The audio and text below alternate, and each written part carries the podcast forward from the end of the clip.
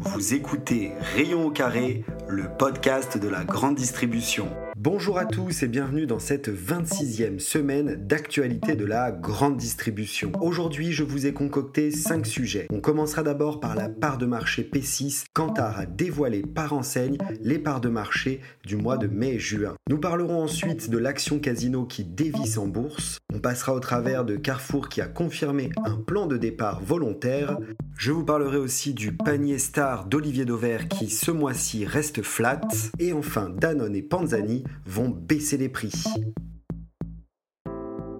Chaque semaine, je me mets au défi de vous donner en 10 minutes l'actualité d'un univers qui touche tous les ménages en France. Je veux bien sûr parler de la grande distribution. Alors que vous soyez du côté fournisseur ou du côté distributeur, vous trouverez ici des éléments pour partager et co-construire dans ce monde dicté par le consommateur et son portefeuille. Notre premier sujet, les parts de marché P6. La période 6 de l'année a débuté du 15 mai et s'est achevée le 11 juin. Kantar nous révèle comme chaque mois la part de marché des enseignes sur le chiffre d'affaires des produits du PGC et du frais libre-service. Je me suis basé sur l'article de LSA en date du 28 juin pour ce sujet, mais vous pouvez aussi retrouver l'infographie sur le blog d'Olivier Dauvert pour avoir un panorama de toutes les enseignes. Je vous ai sélectionné les trois chiffres clés selon moi sur cette sixième période et on débute par un plus 1%. C'est la progression, encore cette période, des centres Leclerc. Cela les porte à 23,2% de part de marché. C'est une progression incroyable dans un contexte de normalité. On a connu de si fortes progressions que durant les confinements. Olivier Dauvert laisse entendre sur son blog que la valeur annuelle du point s'approche désormais de 1,4 milliard d'euros de gains. On continue avec cette fois une régression de moins 0,1 point et c'est Lidl qui recule très faiblement sur la période. Pourquoi c'est étonnant? Parce qu'ils ne nous ont pas habitués à cela. On imagine que ça peut être dû à la baisse des prix qu'ils ont opérés sur de nombreux produits en magasin. Et enfin, le dernier chiffre que j'ai retenu sur la période pour vous, c'est le recul encore et toujours du groupe Casino plus particulièrement les super et hypermarchés au nom Casino qui reculent ensemble d'un point. L'enseigne s'enfonce de plus en plus dans le bas du classement des enseignes, le groupe passe même sous la barre des 6% de part de marché. Pour résumer, une période supplémentaire qui renforce le poids des enseignes indépendantes de la grande distribution, où on voit aussi le hard discount se stabiliser et les intégrés, eux, diminuent petit à petit, sauf le groupe Carrefour qui arrive à sortir grandi de cette période. Rendez-vous à la P7 qui s'arrêtera juste avant les grandes vacances.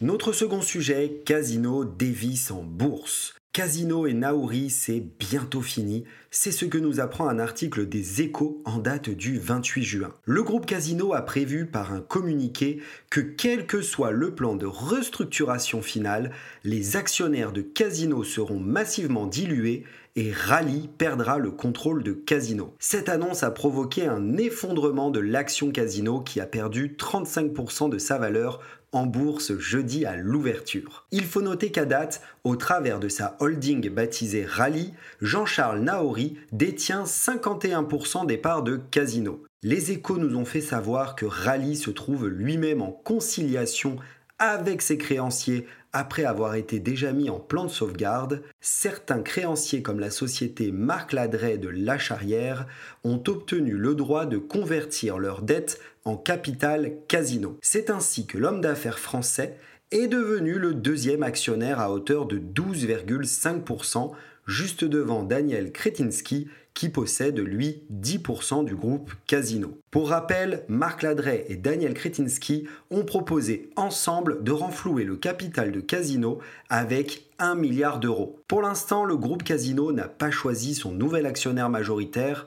Toujours dans les échos, on apprend que Casino espère finaliser un accord de principe sur les termes de la restructuration financière d'ici le 27 juillet. Dans une note publiée jeudi, le cabinet Alpha Value estime que les opérations françaises de casino sont sous une extrême pression.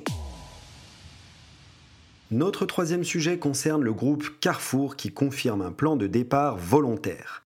Carrefour a annoncé que jusqu'à 979 départs seraient susceptibles d'intervenir au niveau des sièges en France sur la base du strict volontariat selon des informations transmises à l'AFP et confirmées par les échos ce lundi en marge d'un CSE.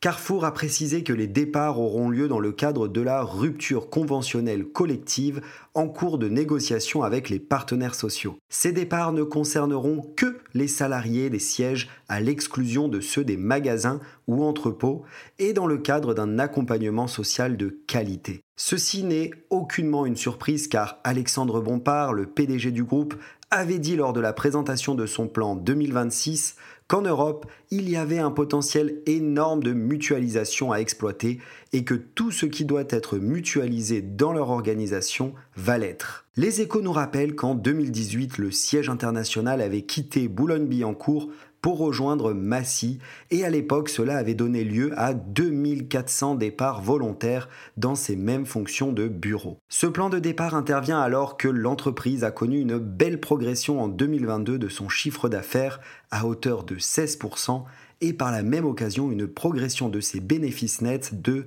26%. Nous allons maintenant parler du panier star d'Olivier Dauvert. Juin touche bientôt à sa fin et c'est sur une excellente nouvelle qu'il s'achève. Olivier Dauvert et son équipe l'annoncent le mois de juin est le mois le moins inflationniste depuis janvier 2022. Sur un panier de 150 produits stars sélectionnés par Olivier Dauvert et suivis par A3 Distrib, les prix sont quasiment à l'identique en juin par rapport au mois de mai. La hausse est de 0,2% pour être concis. Sur le blog, il est rappelé que les prix sont au plus haut historique, soit 26% de plus qu'en janvier 2022, mais que c'est bien la première fois que sur un mois, il reste presque stable. Il a même été constaté une baisse de prix sur 32% du panier entre les deux dernières semaines du mois de juin. Cela ne fait que confirmer l'étude dont je vous ai fait part la semaine dernière. Nous arrivons déjà à notre dernier sujet. Danone et Panzani vont baisser les prix. Dans une autre époque, c'était Mammouth qui écrasait les prix. En 2023, c'est Danone et Panzani qui annoncent ouvertement vouloir baisser leurs prix en rayon, l'un sur les desserts et l'autre sur les pâtes. C'est dans un article de la Dépêche, oui, je sors un peu de ma zone de confort, qu'il était relayé cette volonté de ces deux marques nationales. Concernant Danone, la baisse serait de 46 centimes en moyenne sur les produits Danone Nature dès le début du mois de juillet. Et pour la célèbre Danette, la marque laisse entendre une remise de 18% qui ne prendrait effet qu'à compter du 1er août et qui durerait jusqu'à la fin de l'année. Pour Panzani, le PDG du groupe a expliqué qu'il s'agirait dès juillet d'une légère baisse de quelques centimes sur le prix d'un paquet de pâtes, mais qui sera suivie normalement d'une baisse plus importante en octobre. Selon les informations du Parisien, il y aurait en tout une vingtaine de fabricants qui ont l'intention de faire baisser leur prix par le jeu des promotions en ce mois de juillet avec des rabais oscillant entre 2% et 20% pour 200 à 300 références concernées. L'article de la dépêche revient sur une étude menée par Circana qui met en évidence la perte de volume des marques nationales à hauteur de 7,3% au détriment de la MDD ou de la privation de certains Français en difficulté avec l'inflation. Pour finir, Olivier Dauvert, au travers de son site, communique une étude du prix de la danette chocolat en temps de travail. On constate qu'en janvier 2022, il fallait 9 minutes de SMIC pour s'offrir un parcade de Danette et que dorénavant, il faut travailler 2 minutes de plus, soit 11 minutes au total au SMIC horaire, pour s'offrir la crème dessert de Danone. Donc, travailler plus pour manger autant, je ne suis pas sûr que ce soit le bon slogan pour une campagne présidentielle. Encore une semaine bien remplie comme les caddies de nos clients pour l'actualité de la grande distribution. Je vous souhaite une excellente semaine et je vous dis à jeudi prochain.